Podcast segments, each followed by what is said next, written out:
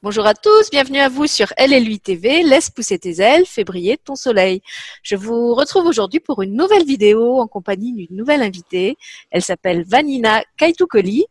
Euh, Vanina est accompagnante périnatale et elle est venue nous parler euh, d'elle, de son métier, de comment elle a été amenée justement à s'engager euh, dans l'accompagnement périnatal. Et puis, je vous la présente aussi parce que d'ici quelques temps, on va faire ensemble une émission toujours dans la série de vidéos que je vous propose autour du handicap, donc une émission autour du handicap et de la parentalité. Mais en préparant cette émission avec Vanina, je me suis rendu compte que son métier était tellement riche que c'était bien de faire une, une vidéo déjà pour qu'elle se présente à vous, qu'elle vous explique comment elle travaille, euh, que vous fassiez connaissance avec elle, et puis comme ça, vous, vous pourrez la retrouver en direct dans l'émission sur le handicap. Mais aujourd'hui, on va parler d'elle et de ce qu'elle fait au quotidien. Voilà, merci Vanina d'être avec nous aujourd'hui déjà. Et puis je te laisse expliquer euh, bah, ce que tu fais et comment tu le fais, depuis combien de temps, euh, puisque tu as une spécificité bien particulière. Ben, merci beaucoup Sylvie. Bonjour à toutes, bonjour à tous. J'espère que vous allez bien. En tout cas, moi, c'est une grande première avec Sylvie aujourd'hui et je m'en réjouis. Merci de cette occasion de parler, ben oui, de ce qui m'anime depuis euh, ben, 16 ans en fait. Il y a un peu plus de 16 ans, j'ai euh, euh, réalisé qu'il y avait un, un manque euh, au niveau de l'accompagnement euh, de ce temps de l'arrivée de l'enfant euh, J'étais pas seule, il y avait des sages-femmes, il y avait euh, des parents. C'était dans une association de parents à Lyon que je vous recommande, qui s'appelle La Cause des parents, qui travaille beaucoup, qui fait très belles choses. Et en fait, là, on s'est rendu compte que euh, il manquait un petit fil conducteur pour certains parents, pas pour tous, mais pour certains parents. Et du coup, j'ai décidé que je le ferais, que je le ferais en France, avec les spécificités françaises, c'est-à-dire euh, y mettre du professionnalisme, se faire reconnaître, etc. Et voilà, 16 ans plus tard, euh, toujours la même euh, conviction euh, pour avancer. Euh, et du coup, ben, j'ai créé un métier qui s'appelle accompagnante périnatale et j'ai créé la formation qui, qui permet de devenir accompagnante périnatale. Alors j'ai beaucoup bougé. J'ai commencé à Lyon, après j'étais dans le sud-est du côté de Marseille, après maintenant je suis sur Bordeaux. Euh, mais euh, voilà, le contenu ne fait que s'enrichir et, euh, et c'est absolument euh, passionnant de faire ça, c'est-à-dire de créer un métier, mais c'est passionnant de le vivre, d'être dans, au sein de cette formation et avec tous ces intervenants. On est en tout euh, une équipe pédagogique de 14 intervenants chacun en activité, chacun dans sa spécificité. C'est très très chouette. C'est comme un puzzle euh, qu'on construit, on apporte des pièces, on apporte des pièces. Et normalement, à la fin, il y a un paysage, euh, un joli paysage qui dit que ça, c'est une accompagnante périnatale. Merci Vanina. Alors tu me disais que vous êtes euh, aujourd'hui, je crois, une quarantaine répartie sur à peu près toute la France à être sortie de cette formation et donc voilà. formée par euh, bah, par ce, ce, cette, ce, j'ai pas envie de dire cette méthode, euh, avoir suivi cette formation que tu as mhm. vraiment créée de A à Z euh, avec ton équipe. Euh, et ce que je trouve bien aussi, c'est que c'est une formation qui ne s'adresse pas euh, qu'à des professionnels, mais aussi à des parents. Donc vous accompagnez mhm. aussi des, des parents oui. sur le terrain. Est-ce que tu peux peut-être expliquer comment ça se euh, ça se décline euh, Quels sont les mhm. publics qui sont concernés par la formation et comment ça se déroule concrètement? Avec plaisir. Je reviens juste sur euh, une quarantaine de personnes, mais en fait, il y en a beaucoup plus qui ont été formées. Mais le, la vie fait que quand, quand elles ont euh, fini la formation, mais qu'elles ont un, elles attendent un bébé ou qu'elles accueillent un bébé ou euh, pour des raisons X, Y, parfois, il y en a plein qui sont formés, qui n'ont pas encore terminé, d'accord? Mais c'est pas grave, euh, ça va se faire un jour ou l'autre. Euh. Et en même temps, euh, je me permets de t'interrompre pour souligner que c'est totalement cohérent par rapport à ce que tu m'expliquais des, des, critères pour faire la formation, puisque oui. tu disais qu'un des, un des prérequis, c'est justement d'avoir vécu la maternité, d'être passé soi-même par l'expérience d'être maman. Donc, oui. euh, ça explique aussi que les personnes qui ont fait la formation aient envie d'être maman euh, oui, au terme de la... fait, c'est vrai que c'est moins aujourd'hui un prérequis, mais ça reste quand même, en tout cas dans les personnes qui se présentent pour s'inscrire, comme par hasard, ce sont des, des, mamans. Parce que je crois que justement, c'est parce qu'elles ont vécu la maternité qu'elles ont pu repérer peut-être des manques, mmh. des choses qui, qui leur ont vraiment cruellement manqué. Et ça peut être à elles, mais ça peut être aussi à leurs compagnons ou à leurs compagnes qui se sont trouvés ou délaissés ou pas pris en compte. Donc c'est vraiment valable, pas que pour des femmes enceintes. Euh, moi, le côté ah la future maman, la petite maman, la petite maman, oui, il n'y a pas que, il y a, y, y a toutes les autres personnes impliquées dans l'arrivée de l'enfant euh, qui sont concernées par le fait d'avoir des envies, des besoins et d'être pris en compte et d'être écoutés euh, dans ce qu'ils vivent et ce qui est pour eux cette aventure et pas euh, pour d'autres. Donc euh, oui, c'est vrai. Donc là, euh, au niveau du public, en fait, le, centre de formation, le CFAB, va former deux, deux types de profils. Vous avez la personne qui veut devenir accompagnante périnatale, comme moi, comme plein d'autres maintenant aujourd'hui. C'est un métier à part entière. Ça consiste à être présent auprès du couple ou de la femme seule si elle est seule, mais auprès du couple, euh, pendant la grossesse, au moyen d'entretien, à domicile si possible, euh, d'une heure et demie environ. Et là, on va pouvoir aborder tout un tas de sujets. Bien sûr qu'on va probablement parler d'accouchement, mais pas que. On va peut-être parler de leur histoire aussi, de dans quelle situation ils se trouvent, dans quelle configuration euh, environnementale, familiale, amicale, euh, géographique, etc. Ils sont, euh, quelles sont leurs attentes, comment ils se projettent comme étant parents, toutes ces questions-là qui n'ont pas forcément euh, ni le temps ni l'opportunité d'aborder dans leur suivi médical. Ça, on s'avise qu'il y a un suivi médical, ça c'est une obligation. Jamais j'accompagnerai un couple qui n'est pas un suivi médical par une sage-femme si possible, et sinon par euh, un gynécologue. Et, euh, c'est vrai que euh, ces entretiens vont permettre euh, aussi d'aborder des questions qu'on ne va pas aborder forcément avec sa famille ou avec ses amis. Donc oui, on parle de sexualité, nous, on peut parler de deuil, on peut parler de fausse couche, on peut parler de euh, d'IVG qui a eu lieu peut-être avant, on peut parler du couple, on peut parler de tellement de sujets parce que nous n'avons pas, nous sommes hors du champ médical, hors du champ familial et amical. Ça nous confère une place privilégiée euh, avec comme une neutralité, on va dire, qui va un peu de soi et en plus, on est euh, dans la discrétion professionnelle, on, est, on, fait très attention. Euh, voilà, donc ces personnes qui veulent devenir accompagnantes périnatales vont donc aller au domicile des gens pendant la grossesse, 3, 4, 5 fois. Si le, couple le, le, souhaite et que la maternité est d'accord, nous pourrons accompagner aussi la mise au monde. Ça veut dire qu'on n'arrive pas le jour J en surprise en disant coucou, il y a une accompagnante périnatale en plus. Ça, c'est pas respectueux. Le couple demande à la maternité avant si c'est OK pour eux. D'accord? Et après, notre place dans la maternité, elle, est chaque fois unique. Ça peut être derrière la porte, ça peut être en train de masser le bas du dos de la dame, ça peut être euh, en train de chercher un endroit pour que le futur père ou l'autre maman euh, puisse se reposer. On va peut-être euh, euh, être là alors qu'il peut y avoir une relève. Je me souviens d'une gynécologue qui m'avait dit Ah, mais vous êtes encore là? C'est-à-dire qu'il y avait eu trois relèves de sage-femme et la gynécologue était très embêtée en disant Mais est-ce qu'on vous a donné un, endroit pour dormir? Est-ce qu'on vous a donné à manger? J'ai dit que non parce que j'étais autonome et que ça allait très bien, que je la remerciais beaucoup.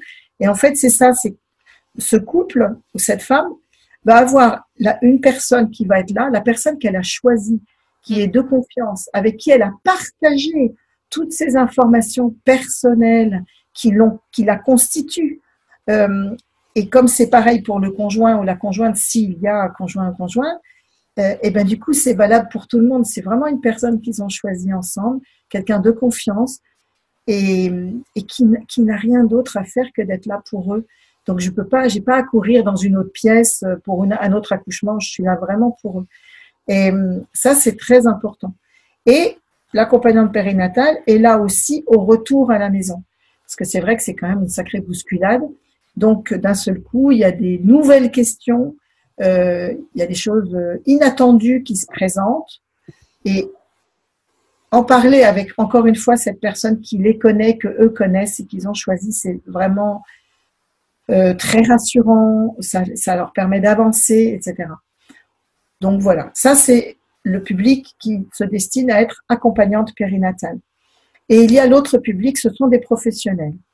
Alors eux, on leur a donné un titre parce qu'il fallait en trouver un spécialiste en périnatalité. Alors ça peut être psychologue, va rester psychologue. Mais dans sa formation de psychologue, il n'y avait pas grand-chose sur la périnatalité. Le fait de venir se former et d'avoir tout ce bagage de connaissances en plus, ça va complètement modifier et améliorer son champ d'intervention professionnelle. On a la même chose avec des ostéopathes, naturopathes, réflexologues. Euh, euh, là, il y a même une sage-femme qui, euh, qui se forme parce que elle a été sage-femme pendant quelques années. Après, elle a tourné vers quelque chose de la petite enfance et maintenant elle revient sur euh, un métier de l'accompagnement périnatal. Et en fait, euh, ça lui correspond très bien.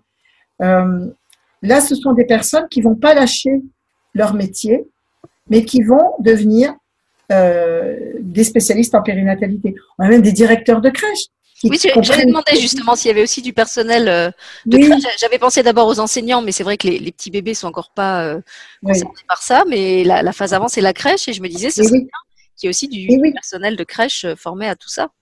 Oui, parce que du coup, il, le bébé, il vient pas de nulle part. Hmm. Alors, il, il, a été porté, il, il, a été conçu, il a été porté, il a été mis au monde, il a été accueilli. Toutes ces, toutes ces étapes de vie vont constituer cet enfant-là différemment de son petit copain d'à côté ou de sa petite copine d'en face. Euh, les parents de cet enfant qui mettent leur enfant à la crèche vivent aussi des choses. Peut-être qu'ils vont vivre une fausse couche. Peut-être qu'ils vont vivre euh, une IMG, euh, une interruption médicale de grossesse. Peut-être qu'ils vont vivre une IVG, c'est-à-dire voilà l'interruption volontaire de grossesse. C'est encore une autre chose. Peut-être qu'il va y avoir un deuil dans la famille. Peut-être qu'il va y avoir des événements de vie qui vont faire que l'enfant qui est à la crèche va être impacté directement, indirectement. Que le personnel de la crèche puisse évoquer certains sujets en étant confortable pour en parler, parce qu'ils ont été formés à ça, euh, ça change tout. Les personnes qui travaillent en crèche en témoignent. C'est énorme les témoignages qu'on a de ces professionnels qui se sont formés et même euh, des auxiliaires de puériculture euh, qui travaillent en maternité ont modifié certaines façons d'être en salle de naissance ou en, comme on appelle les suites de couches hein, après la naissance, après l'accouchement, euh, le couple qui reste un peu à la maternité pendant deux trois jours. Et ça oui ça change des choses quoi. C'est ça l'intérêt, c'est de faire changer des petites choses, peut-être c'est pas que ça soit une critique contre le monde médical, mais c'est le monde médical, il est formé d'une certaine façon. C'est peut-être apporter un, une ouverture, à une respiration euh, où là les cœurs battent, euh, où y a, y a, ça mouille, ça, ça mouille les yeux, ça, ça transpire, etc. Où il y a de l'humain. Et c'est vrai que voilà, ça me passionne en tout cas. ça s'entend quand tu en parles. Et euh, en plus, la façon dont tu en parles, pour moi, met en avant ce qui est vraiment ressorti pour moi dans, dans l'entretien euh, qui, a, qui a précédé cette émission, où on l'a préparé ensemble. Euh, je trouve que ce qu'il y a vraiment de spécifique dans ce projet, c'est que c'est un accompagnement euh, global. Tu l'as dit toi-même. On n'accompagne pas que la mère, on accompagne euh, tout, les frères et sœurs, le conjoint ou la conjointe euh, s'il y en a, euh, peut-être les grands-parents s'il y en a qui vivent à domicile euh, avec la famille. Euh, donc il y a, y a, déjà le fait que c'est vraiment ça, ça crée du lien entre les personnes qui vont entourer ce bébé et puis aussi et ça c'est quelque chose effectivement qui me semble vraiment important aujourd'hui, ça crée du lien sur la durée. On, on en a parlé justement euh, quand on a préparé l'émission. C'est vrai que souvent pendant une euh, toute cette période là de, de, qui va de la, conception de l'enfant, la grossesse, l'accouchement, euh, je te disais qu'on n'a pas un référent euh, unique euh, qui puisse être une personne ressource à qui, vers qui on peut se tourner quand on a des questions, quand on a des émotions. Euh, en fait, on est toujours renvoyé à des, à des, tu me parlais de saucissonnage, euh, à des personnes qui sont spécialistes d'un domaine ou que pour un certain temps. donc voilà, pour certains types de trucs, il faut aller voir le gynécologue. Pour certains autres types de trucs, il faut aller voir le pédiatre. Et en fait, c'est comme si personne avait le, le dossier complet de cet enfant, de cette famille. Euh, et qui a vraiment comme un cloisonnement euh, de, de, de, de, ce qui de ce qui au quotidien est vécu dans la continuité justement. Dans, dans au quotidien, c'est pas des rondelles de saucisson, c'est un ensemble.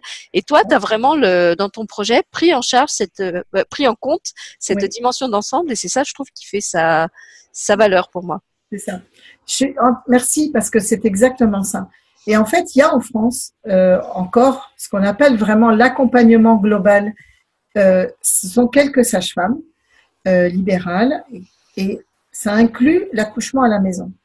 Euh, il y a deux trucs compliqués avec ça. C'est que la première chose, c'est que c'est pas pour tout le monde. Mm. D'abord parce que tout le monde n'a pas envie d'accoucher chez soi et parce qu'il faut quand même répondre à un certain nombre de, de critères euh, de physiologie donc, il n'y a quasiment jamais d'accouchement de jumeaux à la maison, il n'y a pas d'accouchement de bébé en siège à la maison, etc., etc.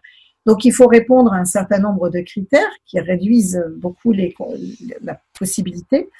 Euh, et la deuxième chose, c'est que il y a une espèce de politique en France qui fait qu'on ne voudrait plus voir ça.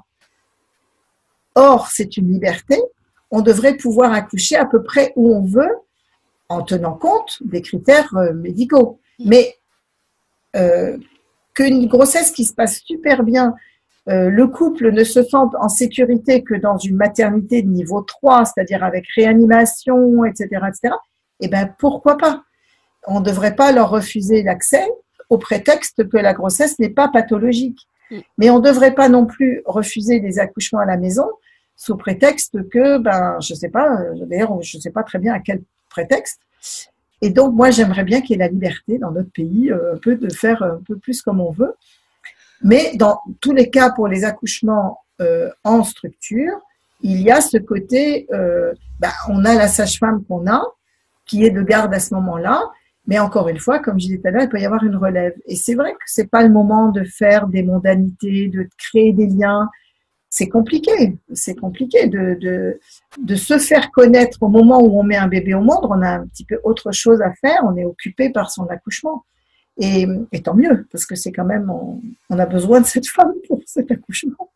Donc euh, voilà. Après, euh, euh, il n'y a jamais rien qui convienne à tout le monde. Et donc, tout le monde n'est pas intéressé d'avoir une accompagnante périnatale. Et souvent, même pour un premier enfant, c'est pas si évident que ça. Mais pour le second, là oui, parce qu'en fait, ils ont expérimenté ce qui a pu leur manquer. Avant, ils pensaient pas que ça pouvait leur manquer. Euh, ils pensaient qu'ils s'aimaient tellement fort que ça allait être sensationnel, que ça allait être super et que ils étaient bien préparés, etc. et que donc ça suffirait. Donc c'est souvent pour un deuxième ou un troisième enfant qu'on rencontre des parents, qui veulent être accompagnés par une accompagnante périnatale. C'est là, je trouve que tu as mis le doigt vraiment sur quelque chose de qui était euh, qui était essentiel, c'est qu'effectivement, euh, c'est au fur et à mesure aussi de l'expérience qu'on se rend compte des besoins qu'on a, des manques qu'on a, qu'on ne sait pas trop euh, vers qui se tourner pour répondre à toutes ces, ces questions. Donc toi, tu as parlé du, du moment de, de l'accouchement où effectivement, bah, c'est quand même un moment euh, unique dans une vie, même si on a plusieurs enfants, euh, c'est une expérience qui est unique à chaque fois, qui est très intime. Donc on n'a pas envie de partager avec une personne avec qui on n'a pas d'infinité. Et quand on se retrouve avec une sage-femme ou un gynéco euh, avec qui on se sent pas bien, euh, forcément, on n'est pas dans des dans des bonnes conditions déjà pour mettre l'enfant au monde. Donc il y a, y, a, y a, ce moment-là, et puis bah, il y a, y a l'avant, toutes les questions qu'on a envie de poser avant, qu'on n'a pas forcément envie de, de poser non plus à quelqu'un dont on sent qu'il n'est pas qu'il n'est pas ouais qu'il n'est pas ouvert. Moi je me souviens du, du premier gynéco que j'ai vu euh, pour euh, puisque je t'ai expliqué que je, je, venais de déménager dans, dans un autre pays. Donc j'avais pris un peu le premier euh, euh, sur mm. lequel j'étais tombée dans l'annuaire. Et en fait quand je commence à lui expliquer que je voulais accoucher dans l'eau euh, je me rends compte qu'il était complètement opposé à ça et, et, puis que même il cherchait à me dissuader tu vois. Il, il a commencé à me raconter que ça allait être un bain de sang que c'était complètement gore. Enfin c'était c'était alien quoi à l'écouter. Donc je suis sortie de, de, de, là en me disant mais c'est pas possible. Je peux pas je peux pas remettre mon enfant et, et mon intimité entre les mains de quelqu'un euh, avec qui on est sur deux longueurs d'onde euh, complètement aux antipodes l'une de l'autre. il y a l'avant et puis après, comme tu disais, il y a l'après, euh, parce qu'en général, c'est là que c'est le plus difficile quand on rentre, qu'on n'a plus toute cette aide qu'on a eue à la maternité et que on fait ses débuts dans le métier de parent sur le tas, comme on peut.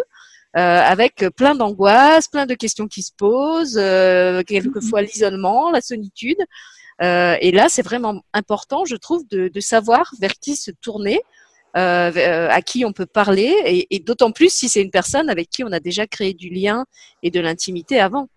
C'est ça, tout est facilité. Mm. En fait, notre posture d'accompagnement périnatal, finalement, c'est d'être euh, facilitatrice, on va dire, de la grossesse, euh, de la mise au monde, mais de la vie de parents, etc. On facilite les choses entre eux, euh, pour eux, d'accord? Mais c'est vrai que il y a une espèce de d'orientation qui a été donnée assez, il y a maintenant quand même quelques décennies, qui est de dire que la grossesse et l'accouchement sont sous le regard médical et le regard marchand. Donc, la grossesse doit être suivie par des gynécologues. En réalité, la grossesse doit être suivie par une sage-femme. Et la sage-femme, s'il y a quelque chose qui sort de la physiologie, oriente vers le gynécologue qui va soit régler la question par un traitement ou ajuster quelque chose, et, la, grossesse pourra revenir dans un suivi sage-femme ou pas. Ça va rester ce qu'on va appeler une grossesse pathologique et ça va rester dans les mains du gynécologue. Déjà, ce distinguo, on l'a pas. Parce que je crois que peu de gens savent qu'il y a trois professions médicales en France, médecin, dentiste, sage-femme. La sage-femme, elle n'est pas en dessous du médecin, c'est une autre profession. Il n'y a même pas de hiérarchie. Elle est de fait dans les maternités. Euh, une sage-femme aura du mal à dire non à un médecin, alors qu'en fait, elle peut dire non puisqu'elle est dans un autre corps de métier. Mais c'est juste pour dire que peu de gens savent qu'une femme, enceinte ou pas, peut se faire suivre par une sage-femme. Moi, je tiens à le dire autant de fois que je peux. Même si ça tombe comme un cheveu sur la soupe, de temps en temps, je le dis parce que je trouve c'est une information nécessaire. Quand on a dans son entourage une jeune fille de 14, 15, 16 ans, si possible, on l'envoie pas chez le gynéco. On l'envoie chez une sage-femme qui va probablement lui apporter plein d'éléments, plein d'informations. Elle va apprendre des choses sur elle au lieu d'être simplement dans une posture de grande vulnérabilité que les femmes connaissent bien, avec un examen gynécologique qui ne sert à rien et euh, voilà, ça peut venir dans un deuxième, un troisième temps, mais pas tout de suite, quoi. En premier lieu, la, la, jeune fille, elle a peut-être besoin d'avoir des infos sur son corps, sur son fonctionnement, etc., etc. Et la sage-femme est habilitée à, prescrire euh, des contraceptifs, à faire des frottis, etc. Donc, elle a des grandes compétences que personne ne connaît vraiment. Mm. Et jusqu'à la ménopause, c'est la personne idéale pour suivre les femmes. Et en plus, la grossesse. C'est pas belle la vie. Et alors, tu parlais euh, des parents. Est-ce que tu as eu des retours de parents, par exemple, qui ont justement qui, ont eu l'expérience avec l'accompagnement et sans l'accompagnement. Ah tu, disais qu'il y en a certains qui, découvrent ça au deuxième ou au troisième enfant. Alors, quels sont le genre de, de retours qu'ils vous font? Qu'est-ce qu'ils mettent en avant sur ce que ça leur a apporté? Qu'est-ce qui a été différent pour eux dans le fait d'avoir cet accompagnement? Alors souvent ils disent c'est vraiment dommage qu'on vous ait pas connu avant. en fait, ce qui se passe, c'est qu'ils pointent euh, ce qui leur a manqué. Ils sont pas forcément objectifs sur ce qu'ils ont eu. Peut-être qu'ils ont même occulté tout ce qui a pu bien se passer. C'est dommage, mais c'est comme ça. Euh, ça, c'est aussi humain. On, relève et on note et on cristallise sur ce qu'on n'a pas. Euh, maintenant, quand ils sont pas du tout sentis entendus, respectés, que euh, les, choses se sont passées à l'envers de leurs souhaits, qu'il y a eu des gestes médicaux qui ont été faits sans consentement, sans même leur en parler. Euh, quand euh, on, leur pose un interdit de quitter la maternité avec bébé parce que ils veulent pas que le test soit fait à l'extérieur, mais qu'il soit fait dans la maternité. Donc euh, non, vous pourrez pas sortir, sinon on vous envoie les services sociaux. Ça prend des proportions absolument énormes, quoi. Quand les, femmes éventuellement une, nuit ont envie de se reposer, mais disent Jalette, est-ce que vous pouvez garder le bébé à la pouponnière, mais vous me l'amenez pour la tétée et que au matin, elles se rendent compte que, écoutez, il a, votre bébé, il a beaucoup réclamé, on lui a donné deux biberons. C'est, c'est vrai que là, ça répond plus à leurs souhaits, à leurs projets de parents, et pourtant, c'est eux les parents. Donc, soit la pouponnière, c'est non, si vous allaitez, vous gardez votre bébé près de vous, soit c'est oui, mais à ce moment-là, il peut y avoir comme ça, je peux vous en faire des listes incroyables d'événements, on va dire peut-être des anecdotes. Moi, je ne crois pas que ce soit des anecdotes, je crois que ce sont des choses qu'ils ont vécues et qui les ont marquées. Euh, ça peut être plein, plein, plein de choses. Euh, donc, ils vont noter tout ça et ils se disent qu'en ayant une accompagnante périnatale, ils vont pouvoir au moins déjà faire un peu un débriefing, un nettoyage sur le truc qui s'est fait avant, qui s'en débarrasse, et après pouvoir plus clairement entre eux évoquer vraiment leurs souhaits et se positionner. Et en fait, c'est eux qui vont se positionner. C'est eux qui vont changer la donne. C'est pas l'accompagnante périnatale. Elle, elle permet que ça se fasse, mais par, par son attitude et son écoute. Mais elle le fait pas, elle donne pas. Alors vous dites ça, vous faites ça. Non, c'est eux qui vont dire ah bah alors attends à ce moment-là, on, pourrait faire ça. Ok. Et quand ça vient d'eux, c'est forcément la bonne solution. Et le jour J, tout se transforme, tout est différent parce que eux sont différents. Et c'est pour ça qu'il faut saluer les, enfants premiers parce que c'est eux qui permettent justement euh, ces changements, ces modifications. Il y a plein de, couples qui racontent que pour le premier enfant, c'était un accouchement dans une maternité, donc un peu peut-être niveau 3, comme je disais tout à l'heure, avec une, une, anesthésie péridurale, avec ça. Et puis que le deuxième, c'était encore à la maternité, mais il n'y avait pas d'anesthésie péridurale et c'était euh, euh, beaucoup plus physio, etc. Et que le troisième, il est né à la maison. Il y a plein de gens qui disent ça. Ben, dis donc, il faut saluer chaque enfant parce que c'est chaque enfant qui a permis d'avancer sur, euh, sur ces modifications-là. Euh, ça veut dire que les parents découvrent en eux leurs compétences. Euh, je ne peux pas imaginer qu'on ne croit pas dans les compétences des parents. Enfin, s'ils n'avaient pas de compétences à l'insu de leur plein gré, l'espèce humaine n'en serait pas là. C'est-à-dire que les gens savent porter des enfants, les femmes savent porter des bébés, savent les mettre au monde, savent s'en occuper. Bon, ils ont peut-être oublié qu'ils savaient, mais ils, le savent. Et pour compléter ce que je disais tout à l'heure, c'était sous le regard médical et sous le regard marchand. C'est vrai que tant qu'il y a la grossesse et l'accouchement, euh, il est quand même donné comme information. Heureusement qu'on est là pour vous parce que vous ne savez pas vraiment être enceinte, vous ne savez pas vraiment accoucher, contrairement à ce qu'on vient de dire à l'instant.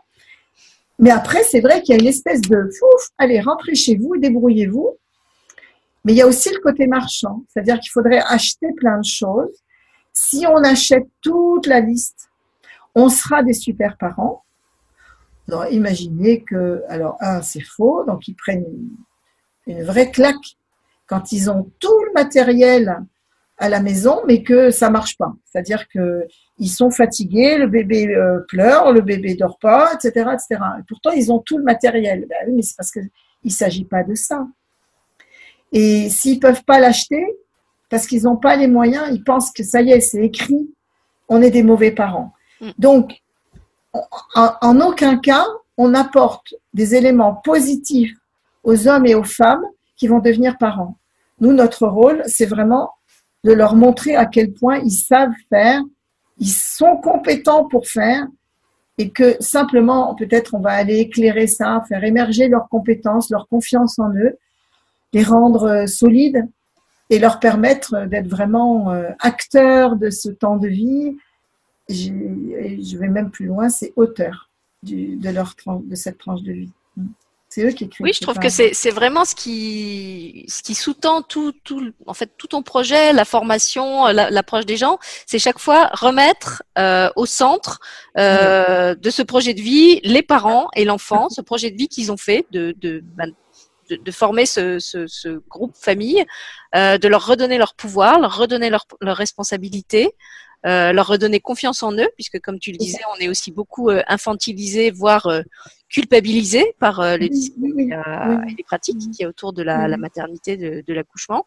Et je trouve que le, le sens de, de, ce que tu proposes, enfin de ce que vous proposez, puisque vous êtes une équipe, c'est c'est vraiment ça, c'est rendre à ses parents et à cet enfant le, le droit de dire qu'ils savent pour eux-mêmes, qu'ils sont capables de décider pour eux-mêmes, certes avec un référent ou un accompagnant au besoin quand ils se sentent vraiment perdus, mais je pense que oui, la plupart du temps, ils se rendent compte qu'ils savent. Ils, ont juste besoin qu'on valide, qu'on vienne les rassurer sur le fait qu'ils savent. C'est ça. Et, c'est absolument merveilleux de voir la joie et, la rassurance de ces hommes et de ces femmes qui tout d'un coup se disent Oh, mais en fait, moi je sais. Et c'est quelque chose qui est précieux parce que eux, ils vont partir pour la vie avec l'enfant. Nous, on est sur le bord du chemin, on est sur l'accompagnement, ça dure un temps, c'est, on, est invité, on, remercie, on est vraiment dans la discrétion, quoi. Eux, c'est eux qui vont continuer la vie. Si dès le départ, euh, ils se sentent compétents pour le faire, euh, ça va quand même aller vachement mieux. Pardon. Surtout qu'on sait, on sait que c'est dans ces premiers mois de la vie que, enfin, aux premières années, les, les trois premières années, même si vous vous intervenez pas euh, aussi loin, on sait qu'il y a beaucoup, beaucoup de choses qui, qui se jouent à ce moment-là, euh, au niveau des émotions, au niveau de la, de l'identité, de la confiance en soi, de la sécurité de base. Euh, donc forcément, si tout ça est mis en place dans des bonnes conditions, c'est un super cadeau que les parents se font à eux-mêmes, font à leur enfant. Euh, font à la fratrie, parce qu'il y a aussi les frères et sœurs là-dedans qui ont, qui ont besoin mais tout à leur place. Euh, je sais plus. C'est tellement chouette d'aller les rencontrer comme ça. Ah. oui, je parlais du, du, cadeau, du fait que ça, ça, ça, allait impacter vraiment toute, euh, toute leur vie, leur vie future. C'est, c'est, tu parlais de les mettre sur des rails. On sait bien que effectivement, quand on, quand on a pris un bon départ sur les rails, euh, bah après on est capable de voyager loin et longtemps, et que c'est justement quand le départ a été chaotique qu'après on va se, se trimballer des, des j'ai pas envie de dire des handicaps, des, des, des faiblesses, des, des, comme des sortes de crevasses en fait qui vont nous. Oui, oui, je suis d'accord avec toi. Le, le, le bémol, je le mets sur les rails sur les rails si ce sont les leurs. Mm. Moi, je n'ai pas de rails. Il n'y a pas des rails qui viendraient, qui se rappelleraient être parents. Non, non, bah, Dieu euh, merci. Peut-être que leurs rails à nous. Alors, euh, ils peuvent être rose bonbon, euh, en bois, en fer, en je sais pas quoi. ils vont tout droit, ils n'arrêtent pas de tourner, je sais pas. Mais si ce sont leurs rails à eux, alors oui, effectivement. c'est ça qui est intéressant. C'est justement se dire qu'il n'y a rien de préfabriqué ou de présumé pour eux. Euh, c'est pour ça que moi, chaque fois que je tape à une porte, avoir un rendez-vous, même si je les connais depuis un moment, j'ai toujours le trac parce que je ne sais pas ce qui va se passer aujourd'hui, dans quel état ils sont, dans quel état d'esprit ils sont, est-ce qu'ils sont pris dans un problème de couple, euh, etc. Est-ce qu'ils sont pris parce qu'il y a un événement de vie qui est grave, qui vient de, se passer? Ça peut être une perte d'emploi, ça peut être euh, le décès d'un proche, ça peut être je ne sais pas, une annonce de maladie. Euh, il y en a un qui découvre qu'il a un gros problème de santé. Il y a, on ne sait pas du tout ce qui se passe. Donc, je ne peux pas me dire, ah bah tiens, aujourd'hui, on va leur parler de ça. Euh, rien du tout. Je ne sais pas de quoi nous allons parler. Nous n'allons parler que de ce qu'ils ont envie d'aborder. Mm. Alors, on peut passer une heure et demie à parler de sexualité parce qu'ils n'ont personne à qui parler de sexualité. C'est important. On dit toujours, mais c'est oh, oh, ça va. Non, mais non. La grossesse pendant et après la, grossesse, c'est un sujet à part entière et qui est différent d'un couple à l'autre, d'un individu à l'autre. Ça mérite qu'on s'y attarde, mais il faut savoir parler de sexualité euh, sans avoir une espèce de norme. Euh, ça, ça irait, ça, ça irait pas. Enfin voilà, c'est. Mais c'est comme pour tout.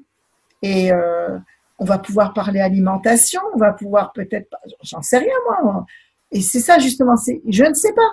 Et c'est ce je ne sais pas qui est juste trop bien parce que chaque fois c'est euh, c'est simplement ma posture, ma façon de questionner pour essayer de comprendre ce qu'ils voient, ce qu'ils vivent, eux, avec leur grille à eux, leur grille, leur valeur à eux, leur cadre à eux. Il n'y a que quand je passe par ça que eux peuvent trouver des réponses.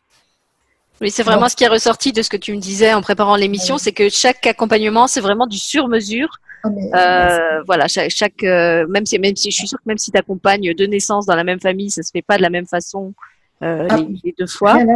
et tu me disais, même si j'ai des, des couples entre lesquels il y a des similitudes, et eh ben quand même l'accompagnement sera sera différent d'une famille à l'autre.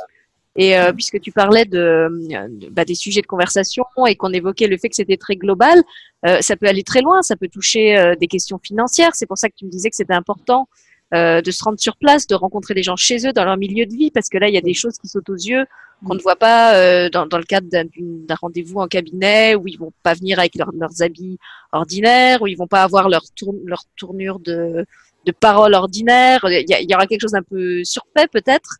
Oui, oui, tout à fait. Euh, et puis euh, voilà, donc il y a, y a, tout ce qui, ce qui peut, oui, euh, re, comment dire, dénoter ou, ou, ou alerter ou euh, oui, oui. donner des signes par rapport euh, à, à, à, des problèmes d'ordre financier, à des problèmes de maltraitance, à des tu, tu m'as expliqué que c'est aussi un, un, sujet quelquefois que vous abordez, que euh, évidemment le fait d'avoir un enfant, ça fait remonter chez eux des, des, traumatismes ou des souvenirs de leur propre enfance par rapport à des, des choses qu'ils ont vécues, qui n'ont encore oui. jamais eu l'occasion de, de, verbaliser. Et c'est d'autant plus important que ce soit fait justement euh, avant, avant, avant la grossesse, avant que l'enfant apparaisse, pour qu'il récupère pas tout ce bagage euh, euh, qui a été euh, occulté et, et qui, qui, continue à peser. Et oui, c'est exactement ça. C'est vraiment ouvrir tous les sujets euh, qui les concernent parce que on, on, avait même évoqué, euh, toi et moi, euh, la, la, question des violences sexuelles. C'est vrai que quand une femme a vécu des violences sexuelles, on se dit, ah oui, effectivement, oui, peut-être qu'au moment de la naissance, ah oui, ça pourrait remonter, c'est important. Et c'est valable pour un, un, homme aussi. Mm. C'est-à-dire que si dans son entourage, quelqu'un a, a, été violé euh, ou a subi des agressions sexuelles, etc., forcément, euh, il est impacté. Ou lui-même d'ailleurs, lui aussi peut avoir. Pardon? ou lui-même, ah, oui, l'homme, peut aussi ah, avoir subi des. On est entièrement d'accord. On croit toujours que c'est l'apanage des femmes, mais euh, dans non, les, non, faits, non, les, les, hommes et les, les garçons euh, en subissent aussi. On sait bien maintenant que non, donc euh, effectivement. Et c'est vrai que le, le, le, fait de pouvoir euh, trouver quelqu'un avec qui le poser, quoi, juste le poser. Il ne s'agit pas de travailler, on n'est pas des psys, on ne va pas aller remonter, revivre les trucs, et ce n'est pas ça du tout c'est juste le poser. Quoi. Le poser comme faisant partie de cette personne. Mm. Ça fait partie de son histoire. Point. Euh, et qu'elle puisse, en, le fait de le poser, qu'est-ce que ça fait? Ça libère, ça donne envie de travailler dessus, ça fait quoi ça, ça, ça lui appartient. Euh, voilà. Donc ça, pour moi, c'est vraiment très important. Autre chose aussi, c'est que l'accompagnante périnatale n'accompagne pas que des grossesses merveilleuses avec des bébés merveilleux. C'est-à-dire qu'on est tout à fait à même d'accompagner une personne ou un couple qui veut procéder à une IVG. Mm-hmm. Ça m'est arrivé plusieurs fois. Être là, bien sûr, s'il y a une IMG, ce qu'on disait tout à l'heure, l'interruption médicale de grossesse, c'est pas uniquement que ça fait partie du passé de la, du couple, c'est que ça peut être à vivre maintenant dans l'accompagnement. Mm. Ça peut être vivre les fausses couches, accompagner les fausses couches. Ça peut être euh, il y a tous ces sujets. La, la, procréation médicale assistée, peut-être Alors, absolument. La PMA, l'adoption. Mmh. Euh, parce que, évidemment, dans l'adoption, euh, ben, on retrouve les mêmes questions de parents. Hein. Mmh. Est-ce qu'on va être des bons parents, etc., etc. Et, et, et donc, c'est cette. Euh, J'adore ces similitudes entre les situations. Il y a des choses communes, et puis après, il y a chacun est chacun, chacun est différent. Mais c'est vrai que, euh, voilà, on accompagne aussi euh, les trucs durs, quoi. Mmh. Bah, on aura l'occasion d'en parler hein, dans l'émission sur le, le handicap. Euh. Où là, je pense qu'il y a aussi oui, des, situations particulières. Une question encore qui me vient est-ce que euh, dans cet accompagnement, il y a un, un, travail particulier qui est fait avec et pour les hommes? Parce que justement, je trouve qu'une des difficultés aussi euh, quand un enfant arrive dans la famille, c'est pour le papa en particulier au moment de la grossesse, le papa doit trouver sa place. Euh, y a, y a, on passe quand même d'un système où on était deux à un système où on est trois. Euh, la mère, elle est en contact intime avec ce bébé. Le père, il n'a pas ce contact physique, en tout cas pas les premiers mois. Euh, donc, est-ce qu'il y a un, un, accompagnement particulier qui est fait euh, pour les papas? Alors, euh, tout à fait. Et en plus, tu parles vraiment à une personne qui est très sensibilisée au sujet parce que les qui sont malmenés. Donc, j'ai écrit un bouquin où je parle beaucoup des hommes. C'est vrai que en fait, ce qu'on leur donne comme possibilité, ce qui n'est jamais le cas nulle part ailleurs, c'est d'avoir des entretiens seuls avec eux. Mm. C'est-à-dire qu'ils peuvent nous demander quand ils veulent qu'on se voit seuls. Et là, ils peuvent vraiment dire pour de vrai comment c'est pour eux sans que madame entende ou sans qu'éventuellement elle le sache parce qu'ils ont des choses à dire, mm. mais ils ne les ont pas forcément dites à leur compagne. Mm. Et ils se disent non, je ne vais pas lui faire de la peine, je ne vais pas lui faire peur, etc. je pense à des situations, alors évidemment, vous allez me dire, ouais, mais là, ce sont des situations un peu compliquées et particulières. Oui, mais non, parce qu'en fait, c'est ce qui est individuellement important pour chaque euh, homme. Euh, un, un, homme qui, par exemple, a été battu par son père, étant enfant. Il a été euh, battu, rossé pendant des années. Quand il devient père, c'est très compliqué pour lui de ne pas penser que peut-être il pourrait le faire. Mais peut-être qu'il n'en a jamais parlé à sa compagne et qu'il a peur de lui en parler parce qu'il a peur qu'elle ait peur. Mm. Il a peur que du coup, elle n'ait plus confiance en lui mm. et que peut-être elle lui confie pas le bébé. Et donc, il va falloir quand même s'occuper de ça. Il va falloir écouter ça. J'ai juste à l'écouter, moi. Hein. J'ai pas à dire, oh là là, alors donc, euh, si vous êtes battu, non, c'est juste lui, aller retrouver des ressources en lui, faire émerger ce qu'il a comme compétences pour être différent et pour euh, pas euh, reproduire. Et puis, s'il y avait des moments où il était agacé, comment faire, quelles sont les stratégies, etc. Il va les trouver, il va les trouver. Il a besoin de le poser, il a besoin que quelqu'un sache qu'il se préoccupe de ça. Et j'ai envie de dire, le fait même qu'il s'en préoccupe ne garantit pas à 100%, mm. mais peut-être à 99,9% qu'il ne fera pas parce qu'il s'est posé la question. D'accord? Le mm. fait qu'il soit conscient. Euh, j'ai accompagné deux hommes comme ça. C'est magnifique. C'est magnifique ce travail qu'ils font. Ils sont juste admirables. Ils s'interrogent, ils se questionnent, ils se remettent en cause. Euh, euh, voilà, ils, ils, avancent euh, là-dedans. Je trouve ça top. Ils sont des, super papas. Oui, il y a des temps complètement réservés à eux, absolument. Oui, oui. Et, euh, et c'est important que Madame le sache, quoi. oui, de la même façon, puisque tu parlais de la sexualité, j'imagine qu'il y, y, a des choses qu'ils ont aussi envie de, de dire, qu'ils n'osent pas forcément dire en présence de leurs femmes sur euh, sur leurs besoins, sur leurs envies, euh, parce que bah il y a, y a, la part d'eux qui veut la, la protéger, euh, qui, qui comprend qu'elle elle, elle, c'est plus la femme qu'elle était avant d'être mère, et en même temps bah il y a leur physiologie d'homme qui, qui est toujours là et qui qui fonctionne toujours. Et alors attends, je vais te dire exactement le même truc mais à l'envers, c'est-à-dire que on a des hommes qui nous disent moi, je ne tiens pas la cadence. Hein. Elle a une libido invraisemblable. Je ne sais pas ce qui se passe. Est-ce que vous pourriez lui demander de se calmer? C'est génial. Donc du coup, tu fais le, comment on appelle ça, la, médiatrice, c'est ça? Il se débrouille. Non, mais simplement, on va évoquer cette question et voir comment eux, qu'est-ce qui se représente comme étant le trop de cette femme, le trop de demandes, trop de libido, euh, en quoi ils peuvent pas répondre. Est-ce qu'il y aura peut-être d'autres choses à faire que euh, ce qu'ils font classiquement? Enfin, on ouvre un petit peu les esprits sur des pratiques qui seraient peut-être un peu plus euh, adaptées, euh, etc. Mais euh, non, je vais pas faire la médiatrice. Par contre, si ce qui peut se faire, c'est qu'à la fin de cet entretien, il dit bon, moi, ce que je voudrais, c'est qu'on en parle, mais on en parle tous les trois. Mm. Et le prochain coup, on en parlera tous les trois, et lui, il dira ce qu'il a envie de dire. Mais du coup, il s'est passé déjà par, il a posé un maximum. Il a posé l'émotion, oui. Mm. Et surtout, il a compris qu'il n'était pas bizarre, quoi c'était sa réalité, que tout va bien, tout va bien, c'est sa réalité. Donc que ce soit parce que lui, il a des envies ou parce que elle, elle en a trop, euh, peu importe, euh, ou, qu'il n'y en a plus du tout, ou que euh, voilà, peu importe, je ne peux pas savoir à l'avance de quoi ils vont parler, mais à chaque fois c'est la même posture. Tu vois, c'est vraiment être dans cette écoute, essayer de comprendre comment eux voient la situation avec leur grille à eux Mm. leurs lunettes à eux et pas avec les miennes. Et ça, euh, ça c'est le truc fondamental. Ah, mais ça s'apprend, hein. Tout le monde ne sait pas faire ça. Euh, il y a une phrase merveilleuse, je, je l'offre à tout le monde parce que c'est pas de moi, et puis parce que même si c'était moi, je l'offrirais aussi, mais c'est d'un homme d'affaires américain. Alors comment il s'appelle? Coverey. Euh, Coverey, oui. C-O-V-E-R-E-Y. Son prénom, je l'ai oublié.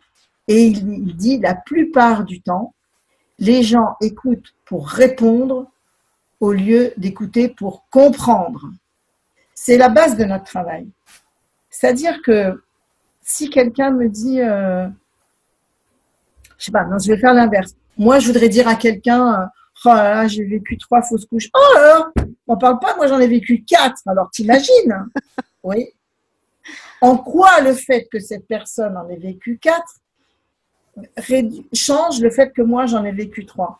La personne répond, elle cherche à répondre.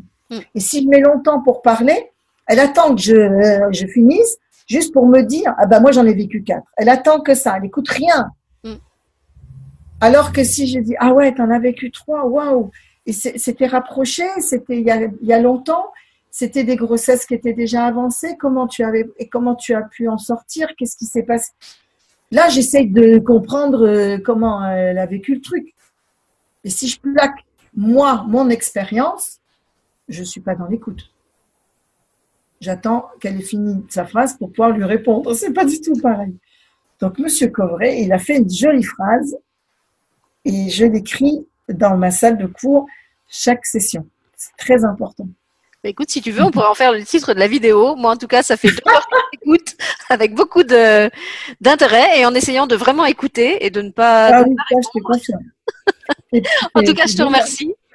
Euh, pour ce moment que tu as partagé avec nous. Et puis donc j'invite tous ceux que le sujet intéresse à venir euh, suivre l'émission en direct qui aura lieu le 27 février à 14h. Oui, février. 27 février à 14h où ils pourront te poser toutes les questions qu'ils souhaitent. Euh, ceux qui ne sont pas là euh, parce qu'ils travaillent, étant donné que c'est un après-midi, vous pouvez me les envoyer par mail. Je vais vous mettre le, mail euh, en dessous de la vidéo. Je vous mettrai aussi le lien vers le site de la formation. C'est CFAP, c'est ça?